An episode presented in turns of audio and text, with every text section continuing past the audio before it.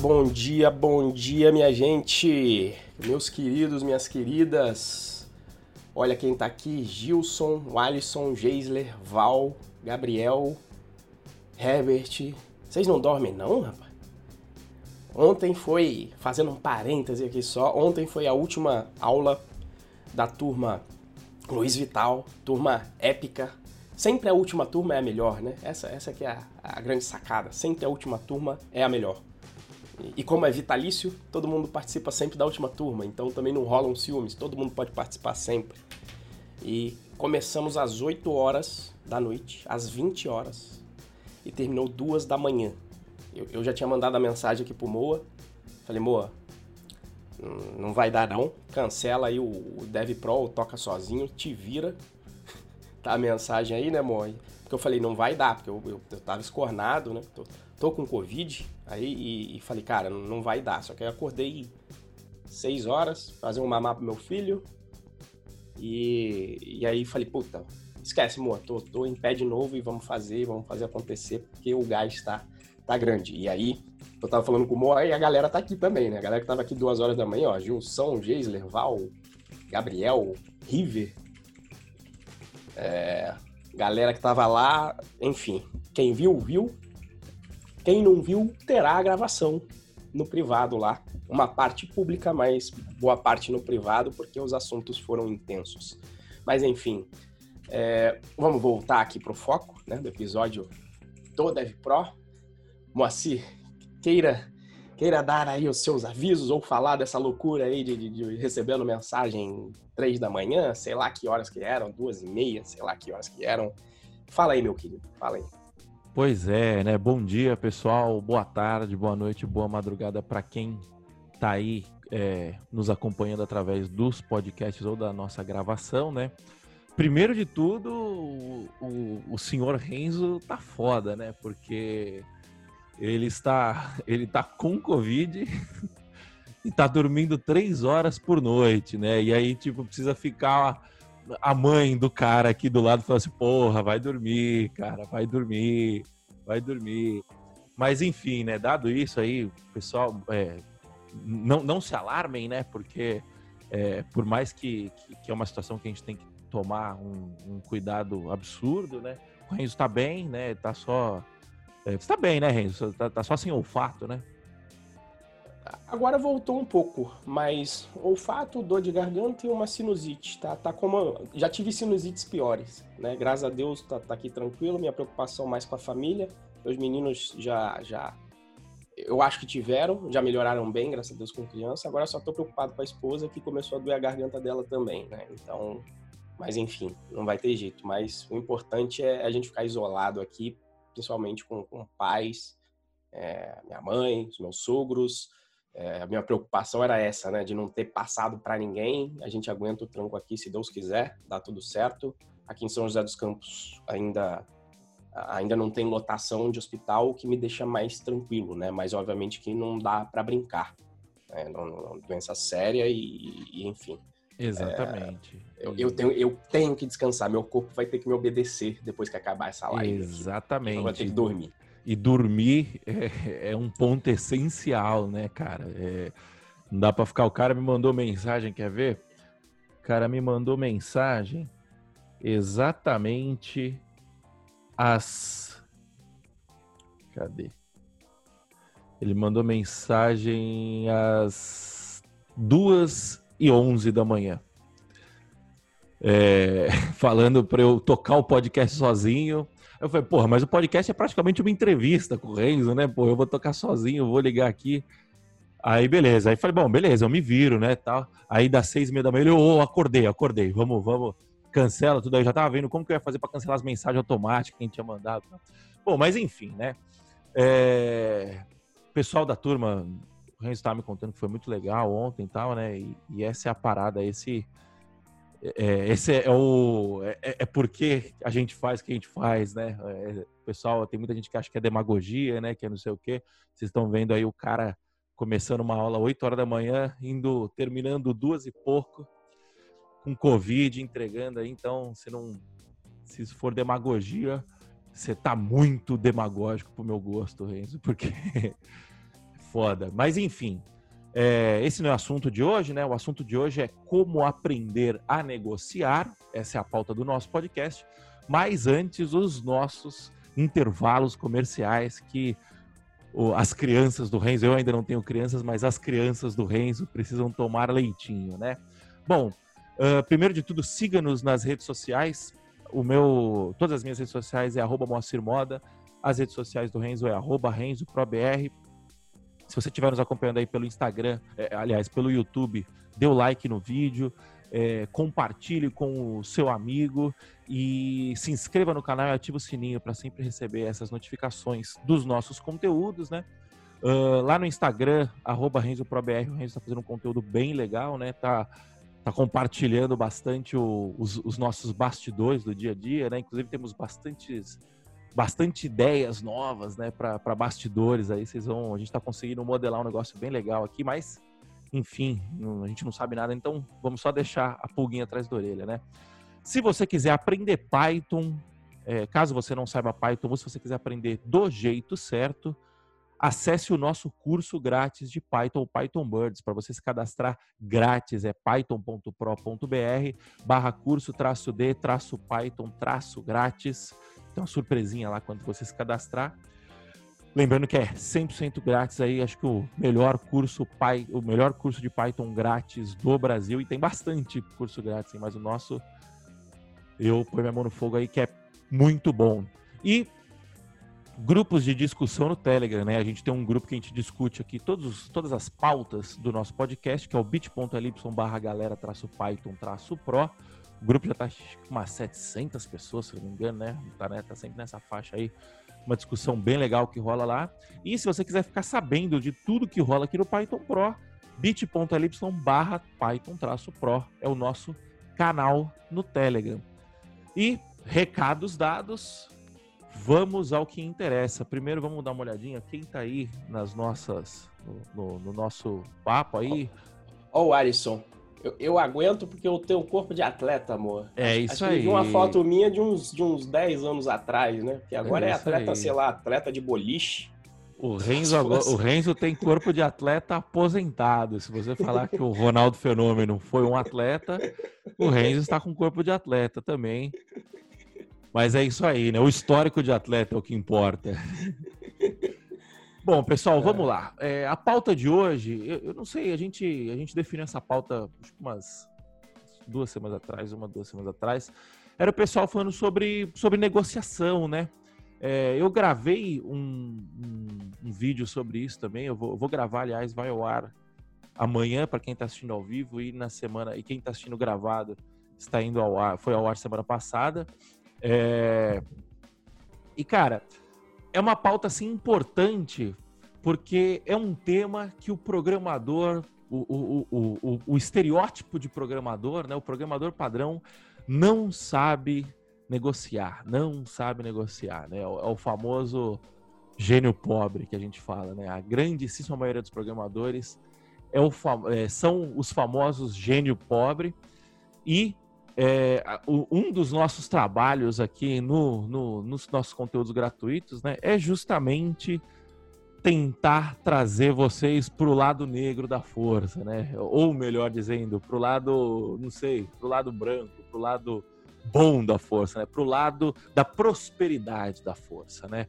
É, e para você conseguir ser próspero, você tem que aprender a negociar, né?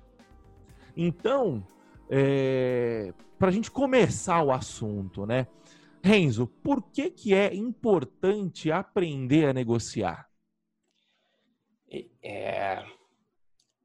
Para mim é engraçado isso, né? Porque eu e o Moa conversamos muito e, e, e, na intimidade a gente para às vezes e aí eu falo pro Moa, Moacir, o Renzo de três anos atrás não ia ter condição de entender isso. E um dos primeiros conceitos que vem na minha, na, na minha mente tem um, um, um, canal do YouTube americano que eu não sei se ele ainda existe, eu vi poucas vezes, eu vi umas duas, chama Young Hustler. Né, que hustler do inglês seria ah, uma pessoa jovem, young, e o hustler seria de ambicioso, mas não no, no, sentido de querer crescer, de querer fazer acontecer, né? de, de enfim, de gerar valor. E, e é o, o, famoso o, pau para toda obra. É, isso, isso. Mas e, e com vontade de vontade subir, né? Isso, isso, exato. Eu, eu, é, o cara quer ser o presidente da empresa, o CEO, ele quer ser o Mark Zuckerberg sempre, ele quer é ser o, aquele é cara... É o 50 Cent, né? Tipo, é ganhe isso. dinheiro ou morra tentando. É isso, é isso. E, e o âncora é um cara com mais idade que ele tem um livro que o título, quando eu li eu já estava preparado para entender. Ele chama em inglês Sell or Be Sold que traduzindo para o português fica vender ou ser vendido. E eu tenho certeza que o Renzo de três anos atrás ia falar, mas que merda que esse cara tá falando. Porra, eu manjo de tecnologia, eu faço aqui, eu gero valor, eu ganho um bom salário e não preciso vender nada. E aí quando você vai analisar, porra nenhuma, você tá vendendo sempre. Né?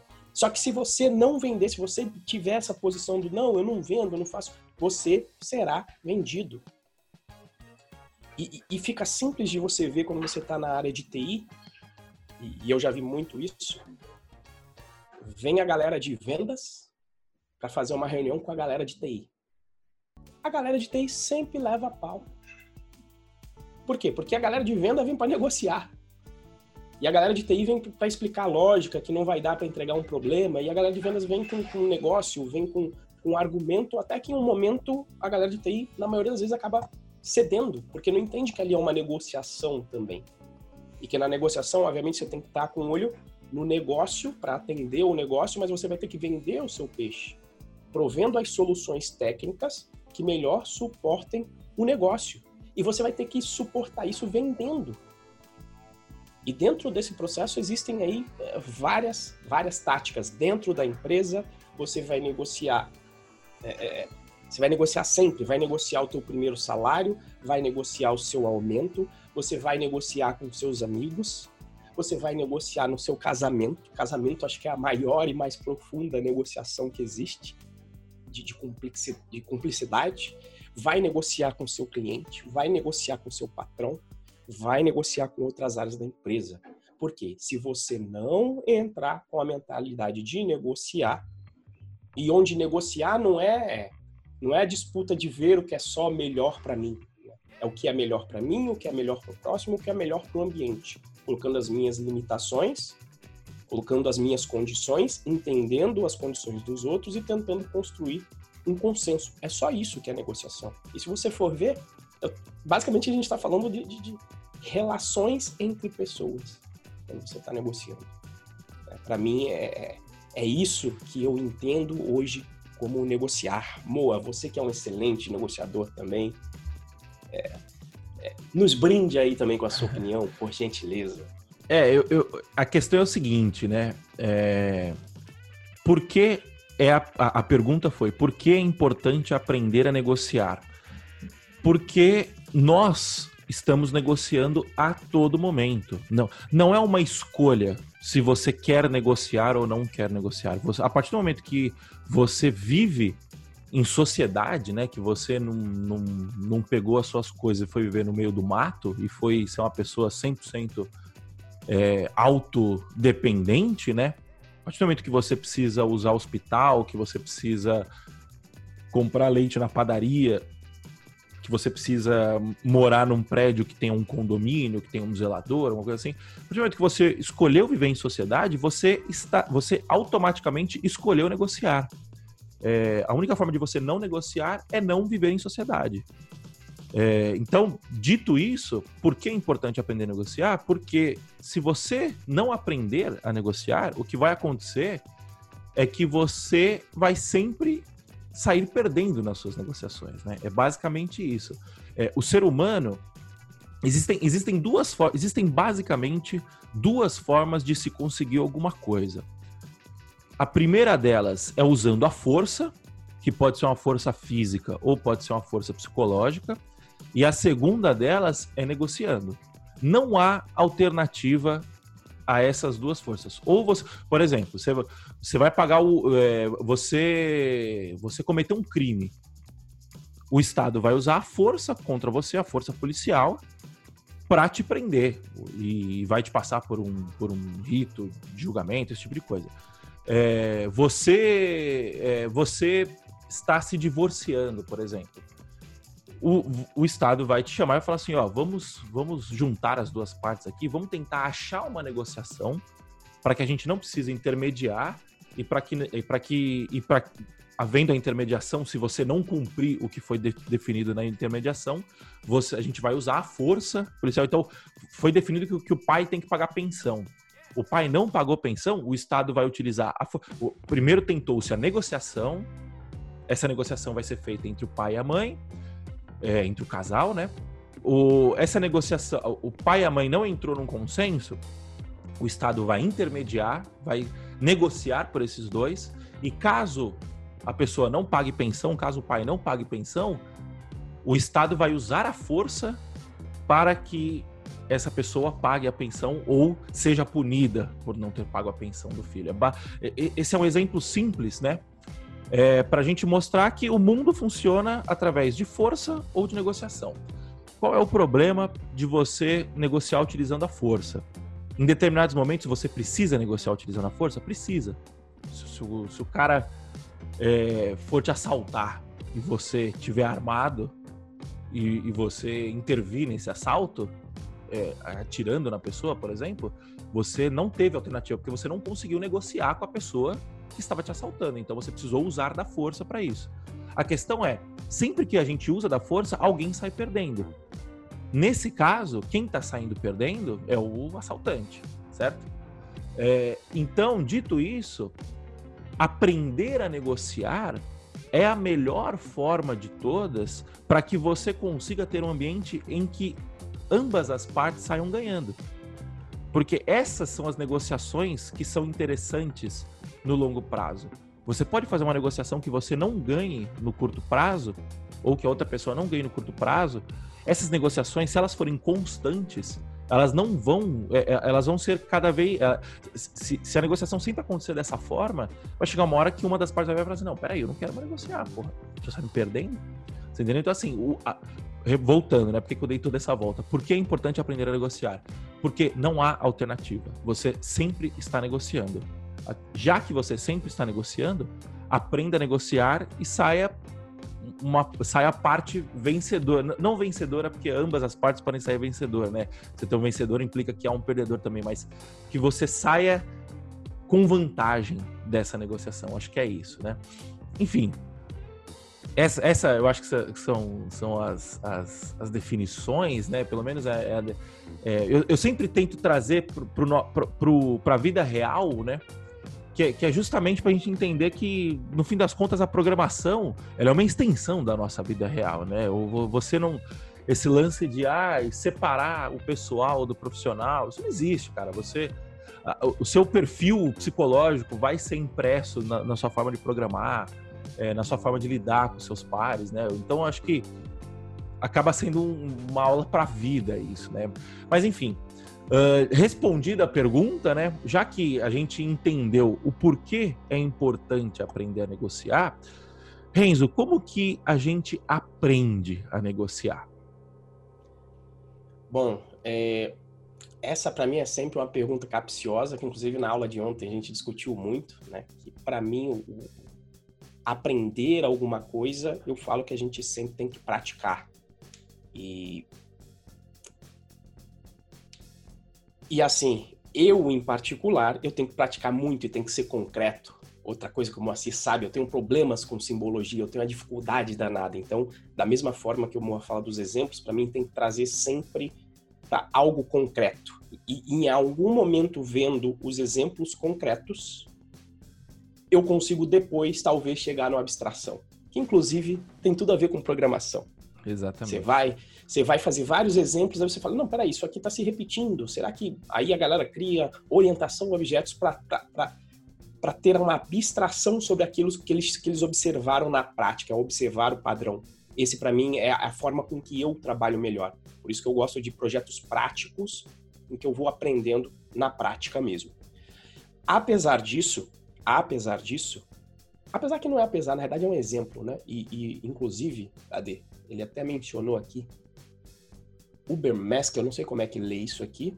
Tá? Como que é o seu nome, Uberme Ubermask? É. Porque você sempre aparece ele, por aqui, lá no meu canal, e eu não...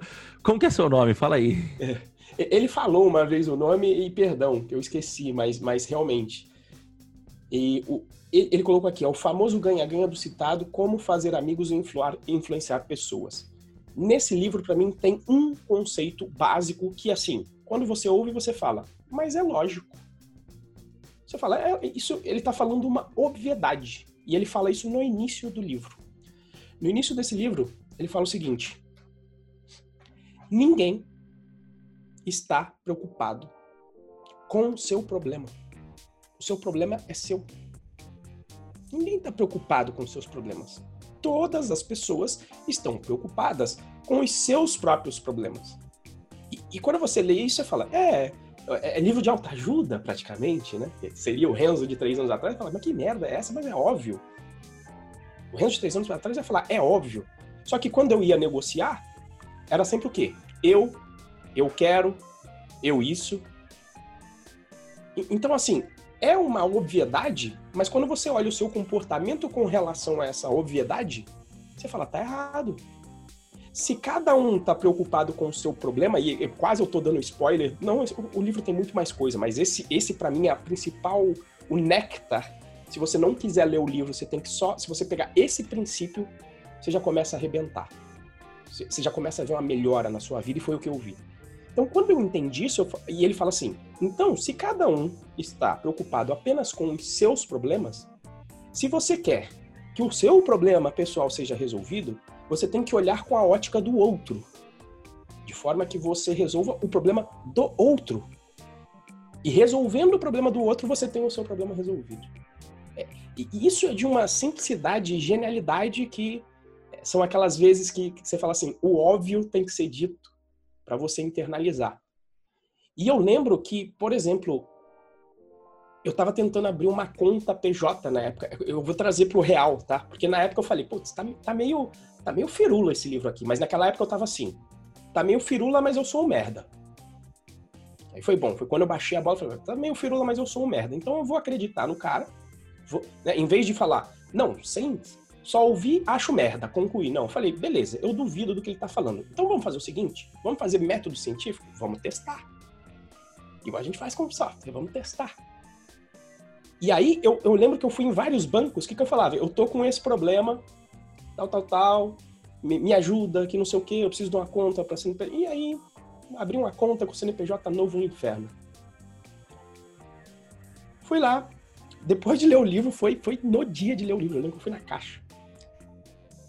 Primeiro olhei lá, dei uma olhada, falei, deixa eu ver como é, deixa eu ver o problema de quem que eu vou resolver aqui. Qual o gerente que eu vou resolver o problema? Aí vi um gerentão que tava lá. Aí falei, comecei a conversar com, com o gerentão, falei, olha, tô com esse problema, tal, é, tô tentando abrir um, uma conta PJ, já teve, já tive aqui, já fiz um financiamento, tô precisando bastante. Na época tava precisando pagar as coisas, tava com um problema no meu nome na época. Né? Então, fala, tô com problema no meu nome, ele, putz, é, com problema no nome é complicado, né? Eu falei, é, por isso que eu não tô conseguindo abrir conta em nenhum lugar, né? E ele, putz, fica complicado mesmo, né, rapaz? Eu falei, fica, e assim, é, eu, tô querendo justamente, eu preciso da, da, conta PJ porque eu vou começar a ter meus recebimentos de empresa e aí eu vou acertar a minha vida, eu preciso, né, de ajudar, assim. E, e eu sei que, que, que eu, eu, já dei uma pesquisada, eu já vi com o negócio de, de, de legislação também, que eu consigo correr atrás e que tendo uma conta aqui no banco, em teoria, seria, o banco seria obrigado né, a, a abrir para mim. E, em princípio, você pode pensar que eu estava né, ameaçando. Eu falei, putz, mas não é possível. Será que não tem um jeito de quebrar essa para mim? Não tem um jeito? Ele falou, bicho, é complicado, rapaz. Eu até abriria para você. Mas o gerente geral, cara, que ele, ele, putz, ele não abre essas exceções, cara falei, putz, cara, eu vou continuar assim nessa. E, e o pior é que assim, eu, não, eu, eu, eu, odeio, eu odeio uma briga tal, porque, pô, se de repente eu tiver aqui na justiça e vai que eu ainda não consigo, e um trabalho danado, e você aqui com um trabalhão também, todos vocês fazendo esse trabalho excelente aqui. E aí, de repente, ter que ficar com, com picuinha de ter que voltar aqui, e eu não tô falando que eu, que eu. E eu não quero fazer isso, e eu acho que nem vai dar certo.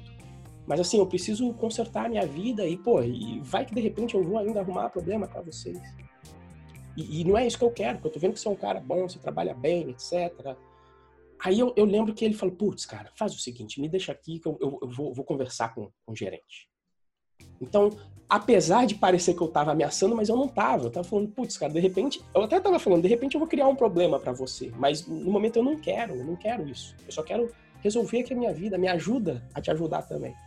E aí eu lembro que, putz, fui lá, falei, putz, muito obrigado, tenho certeza que você vai fazer o seu melhor vi que você é uma pessoa é, decente, um gerente aqui que parou para conversar direito, você, tá ten... e, e, eu vi que era um gerente que atendia também bem todo mundo, sabe? E aquele gerente tava com aquela cara sempre, aquele era o risonho, é o cara, né? Eu já vi então, eu olhando, opa, esse aqui tem mais chance de, de se compadecer também.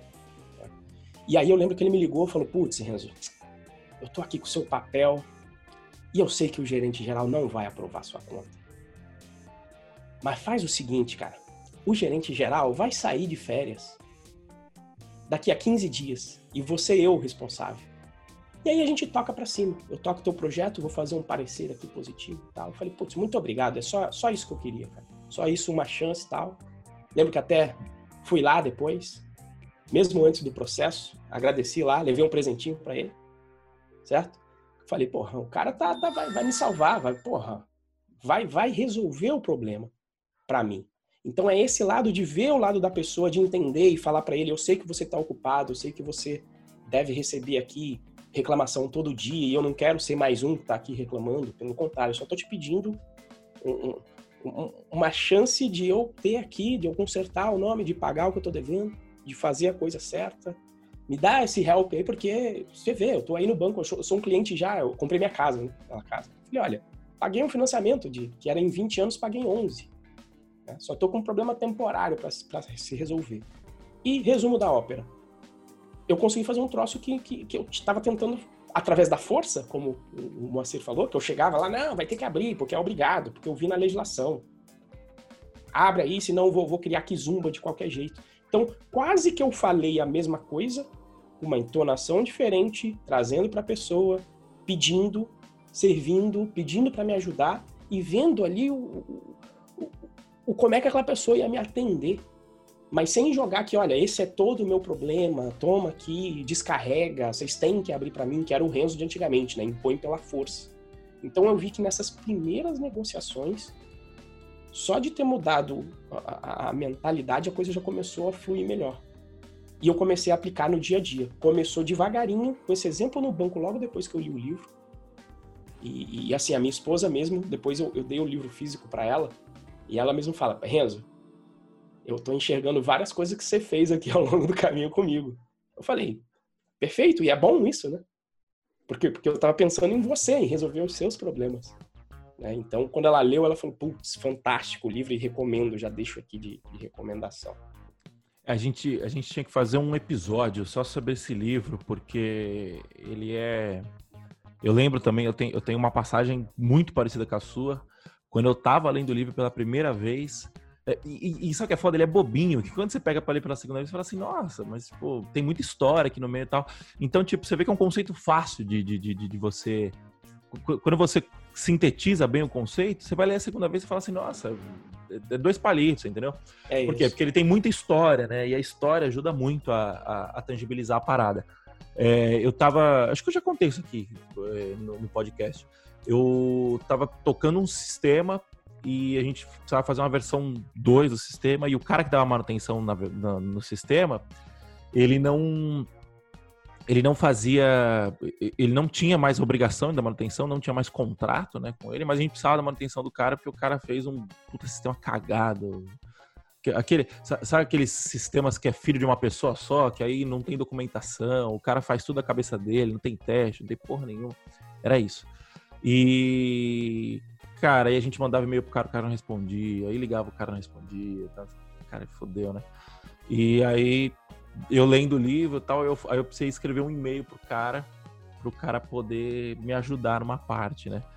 Aí, na hora que eu comecei a escrever e-mail, em vez de eu, de eu pedir pro cara, eu falei assim, porra, eu tô te mandando esse e-mail porque você é o criador da primeira versão e, porra, eu quero saber sua opinião, né?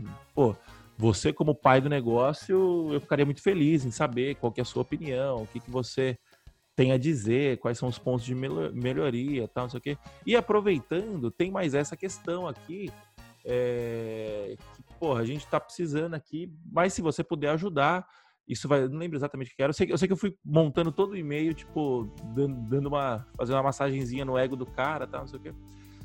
E, cara, mandei o um e-mail de manhã, o cara respondeu à noite.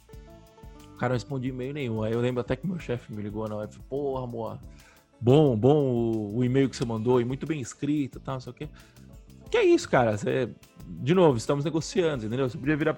E, e nesse caso a gente tava mais fudido ainda, porque não tinha nem força para usar, você entendeu? Era, tinha que contar, acabou a vontade do cara. Não, isso, não, é nessa hora que a negociação é a única. Quando a, o outro lado é o mais forte, só resta a negociação. Só resta a negociação, exatamente. E é, e, e é isso, né? Essa é a parada. Você, você tentar é, entender o que o outro precisa, né? É, alguém soltou aqui no, alguém soltou aqui no, no chat que é o famoso ganha-ganha, né? É, é, justamente isso. Você tem que buscar é, com que o outro ganhe e você buscando com que o outro ganhe, você ganha junto no processo, né? Então puta, é o que a gente martela todo santo episódio aqui, é gerar valor. Entendeu? Quando você busca gerar valor para o próximo, de uma forma, aqui na negociação a gente está falando de uma forma estratégica, né? É você parar e pensar e, e porra, é, como que eu posso ajudar esse cara para que ele me ajude no futuro, né, tal. É, e é isso, negociação é isso. Então, você vai você vai buscar basicamente isso, né? Demonstrando boa vontade aí no processo que eu acho que faz parte, né? Tem, tem, tem, uma, outra, tem uma outra historinha, eu acho que eu já contei aqui, eu, eu, já contei a historinha de, de, como é que eu passei na matéria de controle no ITA? Não, para mim já, mas acho que em público não. Essa, essa, essa é boa e eu tenho testemunha, porque eu mandei esse e-mail pro meu amigo, meu melhor amigo, que é o Beraba. Ele é testemunha, depois ele pode dizer que não é caô, porque eu mandei, que eu falei, eu vou fazer e vou documentar, vou colocar uma testemunha. É, durante o ITA eu tinha dificuldade com as matérias de eletrônica, em particular controle era cabuloso. Tinha um professor, Takashi, putz, qual era o nome do professor do laboratório? Enfim, tinha o Takashi que dava parte teórica e tinha um professor do laboratório. E, e, e, assim, o professor do laboratório era vibrão e não dava 10 para ninguém no laboratório, assim, é um cara que gostava muito da área e, e, os laboratórios de controle tinham experimentos que nunca ninguém fazia funcionar, não dava certo nunca aquela porra. Você fazia só engenharia reversa, sabe? Você sabia qual era o resultado da conta e você colocava os dados fakes para chegar no resultado porque o experimento nunca dava certo. E porque a galera tá sem saco, já tá no sei lá, quarto ano de ITA, já, já tá de saco cheio, já tá fazendo aquilo empurrando com a barriga. Pelo menos era o meu caso. E aí eu pembando, acho que eu tirei uns três na primeira prova. Né? Acho que eu tirei uns dois, assim. Eu falei, puta que pariu, eu já tô quase de recuperação já na, na primeira prova, né? Estudei feito um camelo pra segunda, estudei pra caralho e tirei sete. Falei, puta, fudeu, hein?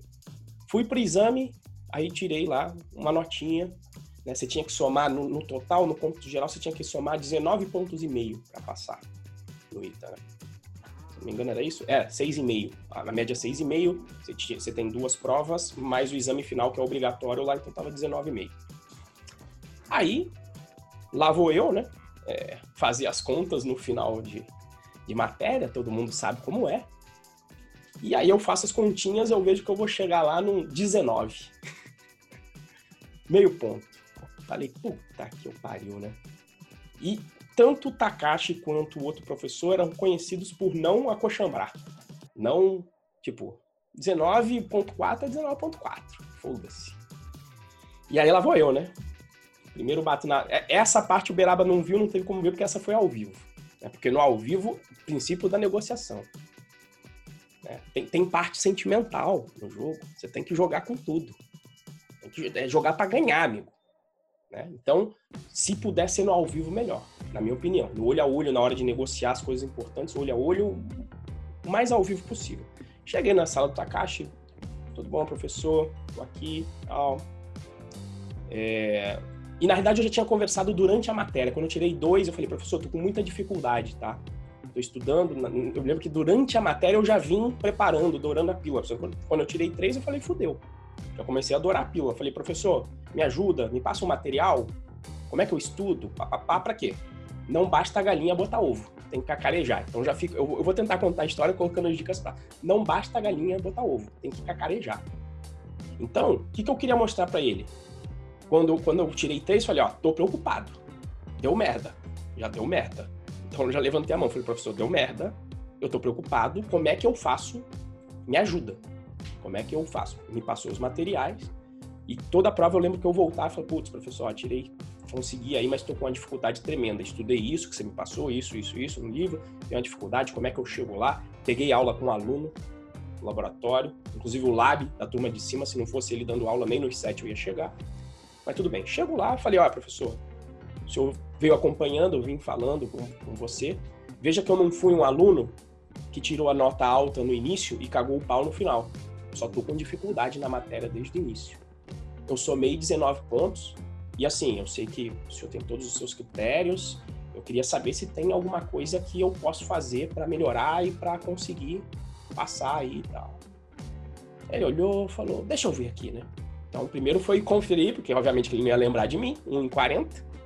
Né? Só lembrava que eu tinha perguntado, e aí ele confirmou, ele falou, ah, é, você evoluiu aqui nas provas, tô vendo que você se esforçou tal. Então vamos fazer o seguinte. Se você somar 19.3, você passa. Se você somar menos que 19.3, você vai estar de recuperação. Falei, bom, já avançamos, né? Já avançamos aí. De, de meio ponto, agora eu só preciso de 0,2. E aí o outro professor, né? Que era do laboratório, que também não dava, fiz as contas reversa. Quando eu fiz a conta reversa, eu cheguei na conclusão que eu tinha que tirar 10 no laboratório.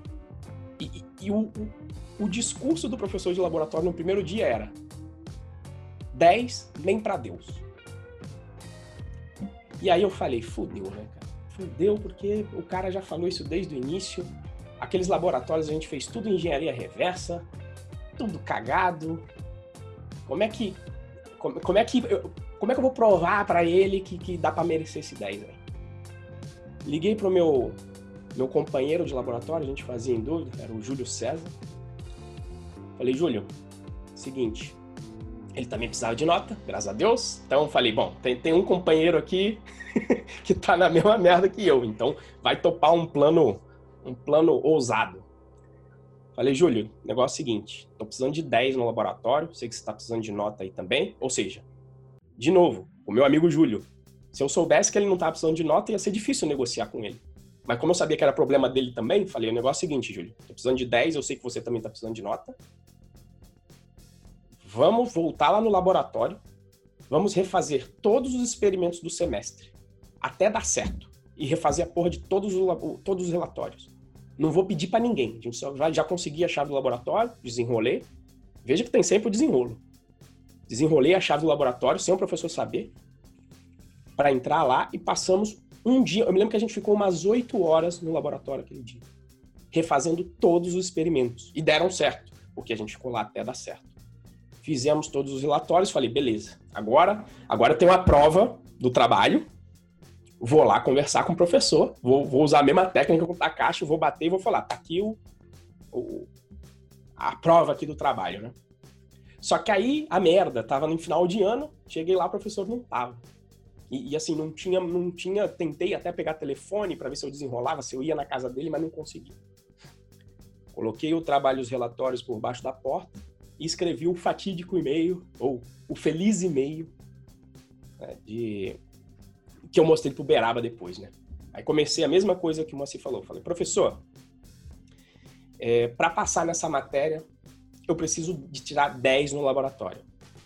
Eu sei que o senhor é extremamente exigente, tá? E você está muito correto nisso, porque exige de nós o, o melhor, e nós estando numa. Nós que estamos aqui numa instituição de excelência, temos que ser exigidos melhores, o senhor está completamente certo. Por conta disso, eu e o meu parceiro Júlio César voltamos ao laboratório, refizemos todos os experimentos hoje. Eu coloquei esses, eu ia entregar nas mãos do senhor. A minha intenção era essa, mas infelizmente não consegui encontrar o senhor, não consegui um telefone para ir na sua casa entregar.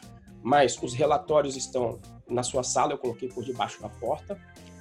E, e eu não estou aqui pedindo nota. Eu só quero pedir para o senhor o seguinte: se houver algum relatório que eu entreguei agora que não mereça 10, eu quero que o senhor me avise. Porque eu vou refazer quantas vezes forem necessárias até que eu mereça esse 10. Eu não tô te pedindo nota. E essa foi a frase final. Eu tô só te pedindo a chance de merecer a nota que eu preciso. E mandei e falei. O, o, eu me lembro que o Beraba lendo, ele olhou assim, Renzo, você é um filho da puta, cara. Falei, Beraba, é, é o jogo. Eu não sou tão inteligente quanto, quanto você, eu tenho que jogar com as armas que eu tenho. E o resumo da ópera é: passei. Passei. E muita gente técnica naquela época, aconteceu isso em mais uma matéria, forma parecida, com o resultado que a pessoa não tinha soft skill. E ela ficou de recuperação, eu não. A gente com performance parecida, né? E a pessoa falou assim para mim: Ah, Renzo, vai se fuder. Você passou porque você é um babão. Eu olhei e falei: É, é isso. Porque mesmo sendo engenheiro, eu faço uma análise de retorno sobre investimento. É melhor eu, eu fazer o social, eu ser uma pessoa agradável com o professor, mostrar que eu estou trabalhando para ele e não estudar três meses das minhas férias? Ou é melhor ser orgulhoso como você e ficar estudando no meio das férias? E eu fui além. Eu falei: se acha que na hora que você for para o mercado de trabalho, o social com o chefe não vai contar? Quem for tomar cervejinha depois não vai contar? A criação de intimidade com, com, com relacionamento entre as pessoas não vai contar? Você acha que vai ser só meritocracia técnica? Só porque você é bom em matemática? Que você vai chegar lá? Se você está achando que o mercado vai ser assim, eu estou achando que potencialmente você está com a visão deturpada da realidade. E, e, e, essa que é a sacada da, da negociação. É entender o jogo. O jogo é esse e jogar. E não tem. E, e no jogo, né, diferente dos jogos, ah, não, você roubou aqui na regra. Não. Existem aí as armas. Não vou dizer que, obviamente, que para mim tem que ter integridade, tem que ter. Para mim não vale desonestidade. Mas cabe você hackear o sistema, entender como ele funciona e jogar com as armas que você tem. Se você é uma pessoa engraçada, seja engraçada. Se é uma pessoa que use né, os seus atributos para negociar e angariar, seja capital social, para te ajudar nisso. E eu acho que um e ponto importante parte. é o seguinte: o, você, em algum momento, você mentiu? Você estava, em algum momento, você é, falou alguma coisa que você não acreditava de fato? Jamais. Jamais. Tanto é que eu não menti que eu fiz o relatório. Eu fui lá e fiz, porque uma coisa é falar eu vou fazer. Uma coisa é falar eu vou fazer. Uma coisa é você ir lá pedir um aumento. Vamos, vamos trazer agora um pouquinho, né? Que a gente vai, vai passar para a parte do, do prático na área de TI. Uma coisa é você chegar para o seu chefe, ou quem quer que seja responsável, ou para o teu cliente, quem quer que seja. Uma coisa é você chegar assim, olha, me dá um aumento que eu vou fazer essa feature que vai faturar para a gente 100 mil reais. Isso é uma coisa. A outra coisa é você fazer isso já, já tá com ele pronto e falar, olha, eu já fiz, está aqui. Como é que agora eu vou ser agraciado, né, por esse resultado que eu gerei, por esse trabalho que eu tive? Então, eu, eu, acho que tem um efeito diferente, principalmente quando tem essa relação um pouco de poder. Porque, por exemplo, o professor Nuita manda pra caceta quem for contra tá numa burrice tremenda. Eu aprendi isso a duras penas na escola anterior, onde eu não entendia isso e levei uma pedrada. Agora, quando eu entendi, não, peraí, a relação de poder é essa. O professor tem muito poder aqui, não dá para bater com a instituição. Então, se não dá, você vai ter que negociar. E integridade, para mim, o Moacir sabe que mentira nunca. Agora, contar a história, contar a história do, do ponto de vista de venda, do ponto de vista marqueteiro, ok. Não vale Persuadir. propaganda enganosa. Oi? Persuadir, existe uma diferença entre persuasão e manipulação, né? Exato, exato. É, ou seja, é, você veja, é, são os princípios, né? Não basta a galinha botar ovo, tem que cacarejar. Quando você demonstra boa vontade, as pessoas têm boa vontade com você. E, depois, e quando eu fui professor, coisa que eu odiava, mendigo de nota. Ai, professor, eu preciso da nota porque o, o cachorro comeu o computador. Ou seja, você não leu o livro. Foda-se, o cachorro é seu, o computador é seu, eu não tenho cachorro, porra. Agora, quando eu via que era um aluno que estava se esforçando, e você via que tinha ali o esforço, e às vezes a pessoa tinha dificuldade, você tem mais boa vontade com essa pessoa. Agora, se é um aluno que estava cagando pau o tempo todo, você sabe que ele tem potencial, estava cagando pau, e depois vem com a historinha do cachorro, você vai falar, porra, tá achando que eu sou otário? Então, para mim, boa vontade, demonstração de boa vontade, gera uma reciprocidade de que as pessoas tenham boa vontade com você também. Acho que é, é, é quase uma lei kármica e, sei lá, religiosa, kármica, no que quer que seja que você acredite. Né? É fazer o bem sem olhar a quem. Tem, tem vários desses, desses termos, porque é a verdade. Né? É, é, o gerar valor, é a teoria do bom garçom, que o Moa já, já, já falou em, em um vídeo muito, muito bem feito. Eu acho que é isso. E com integridade sempre. Integridade, para mim, não, não é negociável. Exato. E acho que o ponto que você deu do, do, do cara que chora nota, né, tal, acho que liga com a nossa próxima pergunta, que é o que não fazer em uma negociação, né? Porque é, é, a gente meio que a gente não falou o que fazer porque a gente está falando só os fundamentos, né, de uma boa negociação, que é o quê? É você buscar entregar para outra pessoa o que ela quer, né? Então assim, para eu conseguir o que eu quero, eu preciso entregar para outra pessoa o que ela quer. Assim saem os dois felizes. Esse é um bom fundamento de uma negociação ganha-ganha, né? O que não fazer em uma negociação, Renzo? Tá mutado seu microfone. Perdão. Eu acho que essa é a grande mudança, né? Que eu até comentei com os alunos ontem, eles sabem aqui que eu falo. Essa é a parte que é difícil de tangibilizar né, dentro do curso. E quando a gente começa a falar e você vai vendo as pessoas repetindo nos erros por mais que você fale. Eu não sei se não acreditam, mas vem com o tempo. E, e, aí eu vou falar das coisas que eu passei, inclusive com meu, esse meu melhor amigo, o Reginaldo, foi quem me, me introduziu ao mundo da negociação na área de TI. Onde ele me passou artigos simples também na internet, com regras práticas, porque eu sou um cara que gosto, como, como eu tenho dificuldade com simbologia, eu gosto de regrinhas práticas. E lá tinha os do's and don'ts. Eu acho que era alguma coisa assim. E tem vários desses se você procurar na internet. Tinha, sabe quando tem aqueles números, aquele Moacir que é marqueteiro, né? É, é, 21 do and don'ts, traduzindo. Os 21 itens que você deve fazer e não deve fazer na negociação. E aí eu vou, vou listar alguns clássicos. Quem aí se, se enxergar nesses casos, muita gente se enxerga. Então vamos lá para a área de TI. O primeiro erro em negociação é você não avaliar, na minha opinião, qual é a sua posição nesse, nesse estratagema de força que a gente está falando. Então você tem que procurar se certificar que você está numa posição de força.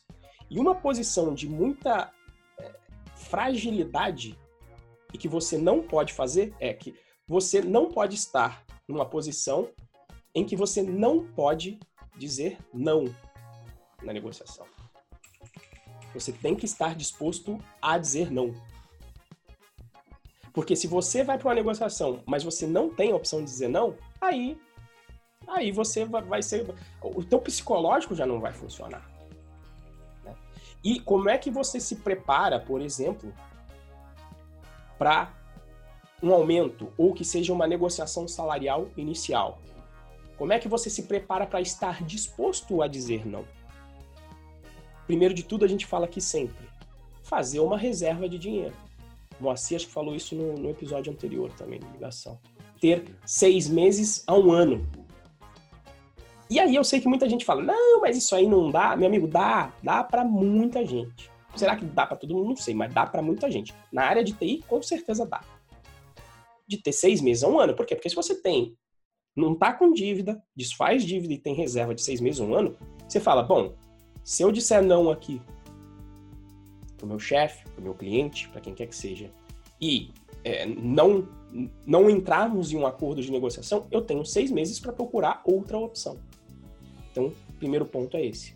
E é o seguinte, o segundo... só, só, fazendo um ponto. Pode, pode. A pessoa que fala que não dá para guardar dinheiro, ela tá fazendo alguma coisa errada. Entendeu? Porque não, não é o você, você precisa ter excedente, você precisa gerar riqueza. Você entendeu? É você, você conseguir acumular patrimônio é basicamente você gerar riqueza. Entendeu? Então, é ah, não tenho como guardar dinheiro, então procura um emprego que paga melhor. Ah, não consigo um emprego que paga melhor, então estuda para se capacitar mais. Tem que, tem que guardar dinheiro. Desculpa, segue. Perfeito, perfeito.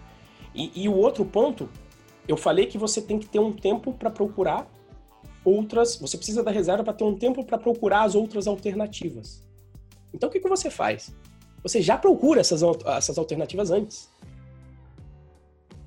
Você já vai testar o mercado. Você já vai fazer processos seletivos. De forma que, se você for para negociação, se você já está com três processos seletivos no pipeline, e se melhor ainda, se você já passou em um deles, você já tem um plano B. Você já consegue dizer não com tranquilidade. E o pessoal sabe, eu falei ontem, eu fiz um processo seletivo ontem. Eu abri meu LinkedIn, tinha 200, eu não entro muito no LinkedIn, 200 coisas, tinha uma lá, uma, uma, uma pessoa do, do RH falando que tinha umas vagas. E o pessoal sabe que eu estou 100% agora no Python Pro, tem dois meses, não, não pretendo nesse momento ir para o mercado. Mas eu fui fazer. Por quê? Porque eu quero saber, quero testar o mercado, quero saber quanto eu valho, quero validar o conteúdo do curso, para me dar a segurança do, do gênero, cara, se o, e se o curso der merda, o que, que eu faço? Dá para eu voltar para o mercado? Quanto tempo vai demorar? Se eu mantenho esses testes para saber o quanto eu valho, eu fico mais tranquilo, que eu sei que o plano B tá lá e dá para colocar a rede para funcionar. Então, primeiro, não fazer. Você não pode estar numa posição em que você não possa dizer não. E essas são as duas formas que eu enxergo de chegar lá. Reserva financeira, testando o mercado sempre. Faz sentido, amor? Faz total sentido. É... E, e, eu acho que é, trazendo o que a gente o que a gente falou, né, de, de você pensar sempre no próximo, tal, né? Acho que parte primordial de uma negociação é você não falar, ah, mas eu quero, eu preciso, eu é... tipo, você não tem que focar em você. Então, partindo do pressuposto que para a gente ter uma boa negociação, a gente tem que focar no problema do outro, o que não devemos fazer em uma negociação? Não focar, é, não focar na gente.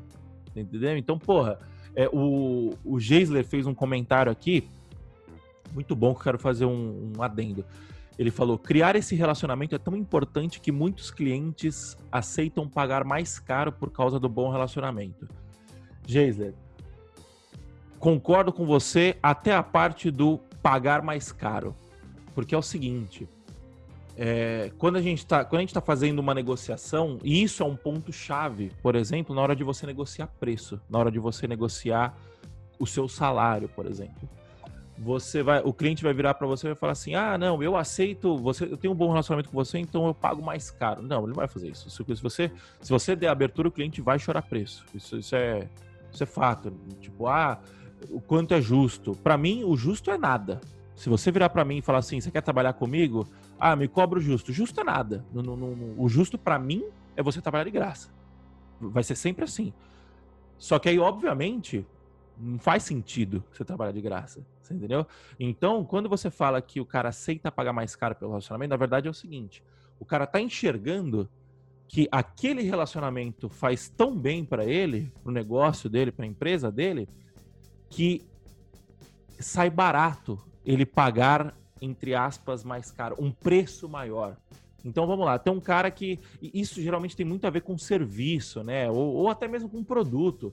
Uh, porra, eu, eu hoje em dia topo pagar mais caro pro mercado trazer o, a compra na minha casa. E eu não precisar ir no mercado, ter que ficar em contato com gente, ficar perto de gente, máscara e o caramba. Eu pago mais caro pra fazer isso. Então, por quê? Não é que eu pago mais caro. Na verdade, a conta que eu faço é quanto custa eu ter que ir no mercado e, me, e, e ter contato com pessoas e perder tempo e, e poder estar tá investindo esse tempo em outra coisa que seria ficar olhando pro teto sem fazer nada. Seria um, uma, um horário mais proveitoso do que ir fazer compra. Então, na verdade, sai barato para mim. Você entendeu? Agora você virar para mim e falar assim, porra, é, uma Ferrari de 200 mil reais. Tá? A conta que eu vou fazer é o seguinte: porra, hoje eu preciso de um carro que me leva do ponto A para o ponto B. Hoje eu ganho tanto. Esse tanto não faz sentido pagar 200, 300, 500 mil reais numa Ferrari. Então, tá caro. Você entendeu? É, o Mises, o, o Renzo leu, a gente estava conversando sobre isso outro dia, como que o Mises define valor? Preço, na verdade, né? Preço, valor, não lembro. É uma pergunta, não é uma retórica, não é retórica. Ah, tá. Eu achei, eu achei que eu achei que estava retórico, né? É, é, é, teoria de economia, de economia básica em geral, até meio pacificada, né? Que o valor é subjetivo. Cada um dá um valor determinado para as coisas. Né? Não existe um valor absoluto. E só que o, o velhinho é sinistro, porque ele, ele pega toda a base teórica de economia para te provar isso, para te mostrar o porquê que o valor é subjetivo e com exemplos é, muito simples. Né? Não, sei se, não sei se a gente estoura muito, porque hoje, hoje, hoje tá, tá, tá meio histórico, né? Não, vai, vai na manha. Vai. É, é então. vai, conta resumida. É, vou resumir simples o conceito. E, e que para mim já, já exemplifica. Que ele fala, olha, suponha que uma pessoa ela, ela não quer tomar chuva. Ela não quer tomar chuva. E ela está construindo um, uma choupana onde ela precisa das telhas, imagina telha grande, tá? E ela precisa de 10 telhas para cobrir a choupana e não tomar chuva. Ela tem, ela tem, tá construindo a choupana e ela tem uma capa de chuva. E aí ele mostra, porque ele fala, olha, não tem um valor por telha. O que tem valor para essa pessoa é o telhado pronto. Então ele dá o exemplo seguinte: se a pessoa da choupana ela tem, é, ela tá com duas telhas, tá faltando oito, oito telhas. E você chegar lá para ele com oito telhas e falar, me troca nessa capa de chuva. Não, não, calma aí, calma aí. Não, perdão, perdão, tá faltando. Ah, tô, tô viajando aqui agora. Peraí, oito, oito, duas. Tem, tem, é, tem que ser a conta, tem que ser a conta direita aqui. Isso, tá faltando, tá faltando isso, é isso mesmo, tá faltando oito. Né? Você fala para ele assim, olha, tá faltando oito, você chega lá com sete telhas. Você fala, troca para mim essas sete telhas na sua capa de chuva. Ele fala, não, peraí, meu objetivo é não tomar chuva. Só que faltando uma telha, eu ainda vou tomar chuva. Então essa capa de chuva não me vale sete telhas. E aí ele, ele faz a mesma analogia, ele fala, imagine que ele está construindo e faltam duas telhas. Certo? Ou seja, Antes ele está fazendo a comparação, ele está falando, a sua capa de chuva não vale sete telhas, certo? Mas imagina que ele construiu e está faltando só duas telhas. E você chega lá e fala, você troca para mim duas telhas nessa capa de chuva? Aí ele fala, pô, beleza, porque eu vou cumprir meu objetivo, que é não tomar chuva. Então eu troco a capa de chuva por duas telhas. E aí ele, o que, que ele está provando aqui? Ele está falando é o seguinte, olha, uma capa de chuva antes não valia sete telhas, numa determinada circunstância para uma pessoa, porque ela está fazendo a análise de valor dela, mas numa outra circunstância, ela vale duas telhas. Né? Eu sei que é um exemplo bobo, mas ele tem vários lá. Mas é por causa do contexto, né? É, Exato. É, o, é o responde... Você não sabe... Pode falar, pode o, Geisler, o Geisler respondeu: é, o pagar mais caro que eu disse é em relação a escolher entre duas opções. Tem cliente que escolhe você ao invés do outro por causa do bom relacionamento com você, mesmo sendo mais cara. Justamente isso, Geisler. Você está olhando pela ótica de se comparar com o concorrente. Não, é, quando a gente fala de negociação de gerar valor, não existe mais concorrente. Você vai se comparar apenas com você mesmo. Então o que você ou então na, ou você pode até se comparar com o concorrente, mas você não tem que focar no concorrente, você tem que focar, focar no seu cliente. Então, que você vai virar. O, o, o, que, o, o, que, o, o que o cara que está te contratando, que prefere você pelo relacionamento, tá, tá dizendo, né? essa é uma das coisas mais importantes da vida, é você aprender a, a, a prestar atenção no que as pessoas dizem ao invés do que as pessoas falam. Isso aprendi com o Henrique Bastos quando a pessoa tá, tá topando pagar mais caro. P perdão, perdão, só vou fazer uma inserção, só para ver se eu entendi direito. Em vez de ser o que as pessoas dizem, em vez do que elas, fa do que elas falam, seria prestar atenção no que as pessoas fazem em vez do que elas falam, só para entender isso. Não, não, é diferente. Não, você tá falando é seguinte, dizem e falam mesmo. Dizem é e falam. Perdão. Isso, então, então, porque segue, é o seguinte. É, quando, vou, vou explicar agora por quê. Quando o cara fala, quando o cara te. Nesse caso é o fazem, né? É, mas o fazem é uma linguagem também. Então, sim, sim. deixa eu organizar o pensamento aqui, Geisler. Seguinte, quando o cara topa pagar mais é, para você, o que ele está querendo dizer é o seguinte: eu enxergo que você vai me gerar mais valor do que a outra pessoa. Quando a gente está falando de um serviço, isso faz total sentido. Que aí entra aquele lance, por exemplo, do famoso barato que sai caro. Você contrata um pedreiro barato, cara só faz merda, constrói tudo torto, depois você vai ter que contratar outro pedreiro mais caro para corrigir o serviço do pedreiro mais barato e para terminar o serviço. Então, essa ótica faz muito sentido. Quando a gente está falando de commodity, fa... o, que, o que é uma commodity, né? É alguma coisa que por si só já não tem é, é, que, que, já possui tanta concorrência, né? não, não, tem um, não tem um valor intrínseco, é, no, não tem um valor agregado naquilo, na real, né? não um valor intrínseco, um valor agregado. Então, por exemplo, um copo. Isso aqui é um copo que, se eu for na loja, vai ter 15, 20, 30, 40 marcas diferentes. Isso é um commodity, porque as pessoas estão oferecendo basicamente o mesmo valor para mim. É, e aí, quando você tem o mesmo valor, você vai cair se diferencia... você vai acabar se diferenciando no preço. A negociação vem justamente para você não cair na, diferencia... Na, na, na, diferenciação pelo preço. Então, imagina que esse copo tivesse uma capacidade de esquentar o café mais rápido, ou de manter o café mais rápido. Eu, o cara vai virar para mim e falar assim: olha, um copo normal custa 5, mas esse copo aqui, essa xícara aqui, eu posso, eu vou te cobrar 10, porque ela mantém o seu café quente. Então, você pode desde pensar que, puta, por cinco reais a mais eu não preciso ir na cozinha ficar esquentando café toda hora, ou você pode, é, que aí está pensando no, no, valor do seu tempo, no preço do seu tempo, ou você pode virar e falar assim, bom, eu posso, pagando cinco reais a mais, eu vou economizar gás e vou economizar água, porque eu não vou precisar mais passar novos cafés, novos cafés. Então, é, é, esse que é o lance da negociação, é você se comparar sempre com o valor do outro. Você vai sempre buscar. É, então, por exemplo, o cara vem falar preço comigo. Toda vez que o cliente vem falar preço comigo, o cara vira para mim e fala assim: ah, mas o fulano cobra metade do seu preço. Aí eu falo: tá bom. E o que, que você tá querendo dizer com isso? Ah, não, porque, porra, se o fulano cobra, você podia fazer um precinho mais barato, tal, não sei o quê. E aí eu vi, eu vi e falei, não, o meu meu preço não tem nada a ver com quanto ele cobra quanto ele não cobra. Eu, eu cobro isso porque no médio e longo prazo você vai ganhar 10, 15, 20 vezes mais do que isso. Então, eu, eu estou.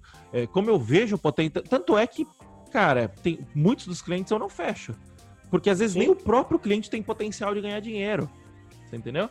Às vezes o cliente não tem como pagar aquilo, ele não vai gerar o valor suficiente para aquilo e tudo bem ele vai achar alguém que possa atendê-lo. Eu e você não vai posso. inclusive ajudar, né? Inclu exatamente. O cara chega em mim, ele não sai de mão abanando. Ou ele, ou ele fecha comigo, ou ele sai com uma indicação para eu fechar, é, para eu, com uma indicação que possa atender ele, já que eu não pude atendê-lo. É, é, basicamente isso. Entendeu? Então, é, é, essa é a parada da negociação. A negociação é você sempre pensar no valor que você vai gerar para o próximo, seja prestando serviço, seja indicando uma pessoa, seja é, dando uma dica, enfim. É, a gente participa do fórum, lá no fórum, quando vem um colega e responde a sua, a sua dúvida, você, ele vai estar tá gerando valor para você, vocês estão negociando. Você entendeu? Pode ser que essa negociação não, não resulte em novos frutos, mas naquele momento vocês negociaram é, tempo e dúvida, é, é, dúvida em troca de tempo, dúvida em troca de ajuda, você entendeu? É, é, essa é a negociação. Qual, que, qual que é o nosso papel aqui como Dev Pro? É não cair no papo de tipo assim, ah, é, eu vou trabalhar no Facebook porque lá no Facebook existe a escala de, de, de, salários e eu posso me tornar um engenheiro 3 e o engenheiro 3 ganha mais que o engenheiro 2. Não, você está jogando sua negociação para o ralo. Você entendeu? Você pode ter certeza que é, é que como a gente está falando do Facebook, o Facebook é, é uma empresa muito grande, né? Então, para você ser muito bom no Facebook é muito mais difícil do que você ser muito bom no Python Pro, muito bom na Codevance. Mas o ponto é, você pode ter certeza que lá no Facebook tem gente que olha essa classificação e caga para essa classificação e vira pro cara e fala assim: olha, essa classificação aqui, eu quero que ela se foda, eu quero ganhar tanto, porque eu gero esse tanto de valor. E o cara abre as pernas. O Max Zuckerberg vai abrir as pernas porque ele vai fazer uma conta de tipo assim: porra, esse cara aqui custa X. Esse cara fora daqui vai me custar 2x. Então, eu vou aceitar que ele está cagando para minha tabela de preços, de, de salário, e vou aceitar é, e, e, vou aceitar a proposta dele, entendeu? Ou seja, quando você é bom, quando você foca em gerar valor ao próximo, e aí vem o outro lance, né? Porra, você tem que gerar valor, tem que ser. É, ah, o sistema, você vai desenvolver um sistema. senta, no, senta com o cliente, entende o que, que o cliente precisa. Aí o cliente vai virar para você e vai falar assim: Eu não tenho dinheiro. Aí você fala assim: Então tá, já que você não tem dinheiro, vamos procurar uma solução mais barata. Então, se, se eu. Puta, eu cobro 10 mil para entregar um sprint de um sistema. Aí o cara, aí o cara fala: Puta, 10 mil não tenho, eu só tenho mil. Aí você vira pro cara e fala assim: Bom, então tá, vamos ver qual que é o problema que você quer resolver e vamos ver como que a gente consegue resolver com mil. E aí acabou. Você resolveu o problema do cara com mil reais e aí o cara, você pode não ter ganhado, você pode não ter ganho 10 mil reais agora, você ganhou só mil. Só que aí, esse cara vai ter o problema dele resolvido, vai prosperar, e ele prosperando, ele vai voltar em você e vai falar assim: bom, o Moacir, ele não é programador, ele é resolvedor de problema. Então, que que ele, se eu chegar nele, ele vai resolver o meu problema, seja achando uma solução que caiba nos meus mil reais, seja cobrando os 10 mil, ou seja achando o meio termo e achando outra pessoa que, beleza, ele, ele, ele, ele não cobra, é, ele já não trabalha por esse preço, mas com certeza vai ter alguém que ele conhece que trabalha por esse preço. Ele vai indicar essa pessoa, entendeu? Acho que é basicamente isso. Renzo? É, eu acho que, que é, eu acho que você definiu basicamente o, o, talvez o que o Geisler queira dizer por bom relacionamento. Por quê? É, por exemplo, quando eu estava trabalhando na Prices, meu filho nasceu, semana de Natal, top de vendas para a empresa que vende celular, e as promoções acontecem no Natal, o sistema cai, com meu filho com duas semanas, e é, é, é, no Natal, que é o pico de vendas. Quanto é que custa? Quanto é que custava lá pro Pedro, meu amigo, que me passou o telefone, e eu falei, putz, cheguei, tive que falar, tive que negociar, falando, Priscila, perdão, você sabe que eu me comprometi, eu ganho um bom salário, sou bem remunerado, e aí a importância de ser bem remunerado. Exato. Se fosse mal remunerado, eu ia falar, foda-se. Ia falar, foda-se. Ia falar, foda-se, Natal, meu filho tá aqui agora, não. Não, a gente é bem remunerado, a nossa família tem um conforto por causa desse relacionamento, e agora eles precisam de mim. Você consegue Você segurar palavra, as né? pontas. Exato. Falei, é, é, é, foi acordado desde o início. Né? Eu trabalhava 32 horas normalmente, mas eu tinha que, na hora que desse merda, eu tinha que ir lá pagar o incêndio. Então a pergunta que é. E, e, eu, eu tinha um pouco de. Ah, tô cobrando caro, será que tô recebendo muito? Então, quando eu tive que ir lá apagar o incêndio, com o melhor que eu sabia, e dei um jeito, a empresa bateu o recorde de, de, de faturar, mas eu sei o custo que foi para mim. Custou caro. Agora, pensa em quem tava me pagando de falar, caralho, o Renzo tava com um filho recém-nascido, no meio do Natal, bicho pegando, na madrugada foi lá e resolveu. Então, é, não é um pagar caro, que eu acho que é isso que o Moacir tá falando. É esse, e eu acho que é isso que você quer dizer com relacionamento. Na realidade, é um, uma confiança, você confiar que você vai entregar e a pessoa vai performar e vai entregar o valor e vai estar tá preocupada e não vai só meter um foda-se no Natal. Exato. Isso tem valor. Agora, você tem que negociar mostrando isso. Então, falar, aqui, ó, Natal, batemos um recorde aqui, né? Olha o faturamento. Bom, né? Batemos um recorde, ó, maravilha. Bônus pra galera. Mas lembre-se lá, né, ó, meu filho tava, tava, tinha acabado de nascer aqui, então teve um custo importante e é por isso que você me paga o que você me paga. E tem que pagar feliz. No momento que você não estiver feliz, fala que eu vou embora. Porque eu sei o valor que eu gero aqui. Eu acho que essa é a pegada, né? E veja que não é um, não é um jogar na cara, não, não é nada, é só avaliando as coisas como elas acontecem. E eu acho que é isso que você quis dizer com relacionamento, e eu acho que isso. É, é, é a galinha não, não basta por o ovo, tem que cacarejar também. Exato, entendeu? exato. Bom, pessoal, já estamos com uma hora e dez aqui. É, para finalizar, eu acho que o, o, que eu quero dizer, o que a gente quer dizer, é, eu quero dizer, eu acho que o Renzo concorda comigo, que é o seguinte: qual é a importância de você aprender a negociar? A importância de você aprender a negociar é para você não ficar na mão de gente filha da puta. É basicamente isso. Porque senão, você vai acontecer, o que vai acontecer? O cara vai virar e falar assim, não, eu ganho tanto e, e ah, e o fulano... Ah, porque aí o, o, cara vira aqueles puta chato de Twitter, que fica assim, não, porque a empresa tem que pensar no funcionário, a empresa tem que não sei o quê. O, temos que o fazer Estado, um sindicato. Temos que fazer um sindicato. o Estado tem que se preocupar com os mais, com os mais desamparados, não sei o quê e tal. E, e beleza, todo mundo tem seu ponto, não, não, não, não é, é, é, fora de contexto é foda falar se tá certo ou se tá errado. Mas o ponto é, é, é ficar imaginando o que o mundo teria que ser melhor. O mundo teria. Quando você aprende a negociar, você traz toda essa responsabilidade para você. E se o mundo tá uma merda, pelo menos você não tá na merda. Você entendeu? É, essa é a parada. Ai, porque ah, ah, o, o, salário de, é diferente, o salário de mulher é diferente de homem, então não sei o quê. E aí o que acontece? Pode até ser, pode até ser verdade, pode até ser. Não sei, não sei qual é a parada. Nunca parei para olhar a estatística. O ponto é, eu conheço muita mulher que ganha mais que eu, por exemplo. Por quê? Porque ela tá mais preocupada em ela fazer o dela, em ela negociar uma boa, uma boa condição para ela. E aí, beleza, você resolveu o seu. É, quando você tá no avião e vem as instruções de incêndio, a primeira coisa que você precisa fazer quando cai a máscara é você colocar a máscara em você para depois você ajudar os outros. Isso, é, isso é simbólico, Renzo. Essa Sim, não, é, essa eu entendo. Isso é simbólico. Por quê? Porque você precisa primeiro estar em condições, é, estar em boas condições para depois ajudar os outros. Então, beleza, você quer militar porque o salário tem que ser igual, você quer militar porque as pessoas têm que ganhar, porque a minoria tem que ganhar, você milite com o que você quiser. Mas, primeiro, se fortaleça. Se, for, se fortaleça. E você só aprende a se fortalecer negociando. E aí, se a gente for entrar em questão de viés ou não, eu acho, e o Renzo também acha isso, muito mais produtivo ensinar você a negociar como indivíduo do que ficar brigando e fazendo barulho para sindicato para tentar normalizar todo mundo de forma igual. E quando você traça uma média, você vai pegar os piores e vai puxar para cima, mas você vai pegar os melhores e vai puxar para baixo. Então a gente prefere deixar todo mundo desigual e que, e que os desiguais consigam assumir a sua individualidade e negociar por si, por si próprio. Eu acho que esse é o ponto. Podemos encerrar com essa? Tem mais algum comentário?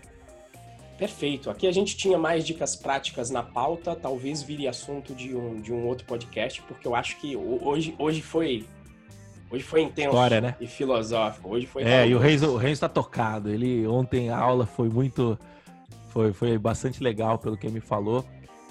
E hoje ele tá tocado, ele quer foram, contar foram, história. Foram, ó, estão me ligando. Foram nove horas de live ontem. Nove horas, porque a gente começou, o Moacir me colocou, o Moacir que me sacaneou. Na verdade, ele me colocou numa live que eu não sabia que ia durar cinco horas da tarde.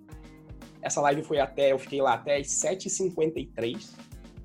Aí a aula final aqui com a turma, a galera tá aqui, começou às 8 e foi terminar duas horas. Então eu fiquei falando, caralho, eu, eu tô nove horas em live. Mas enfim. Depois corta isso aí, não precisa ficar no, no áudio, se for o caso. Agora, é, bom, tem pauta ainda para semana que vem, então, já que a gente não abordou tudo. Beleza, pessoal? Muito bom. Indicação, né? A gente sempre termina com uma indicação. Como fazer amigos e influenciar pessoas. Acho que isso é. é... Cell Episode também. Ou Cell Episode. Muito bom esse livro também, muito bom. Então é isso, pessoal. Muito obrigado pela presença de vocês. Muito obrigado para quem acompanhou ao vivo aqui, mandou suas perguntas. Se você está nos acompanhando na gravação, a gente grava. To... Se você está nos acompanhando através da gravação, a gente faz ao vivo a gravação todo, toda terça-feira, a partir das 8 e 5 da manhã, tá bom? Muito obrigado, pessoal. Até a próxima e tchau, tchau. Valeu. Falou, pessoal.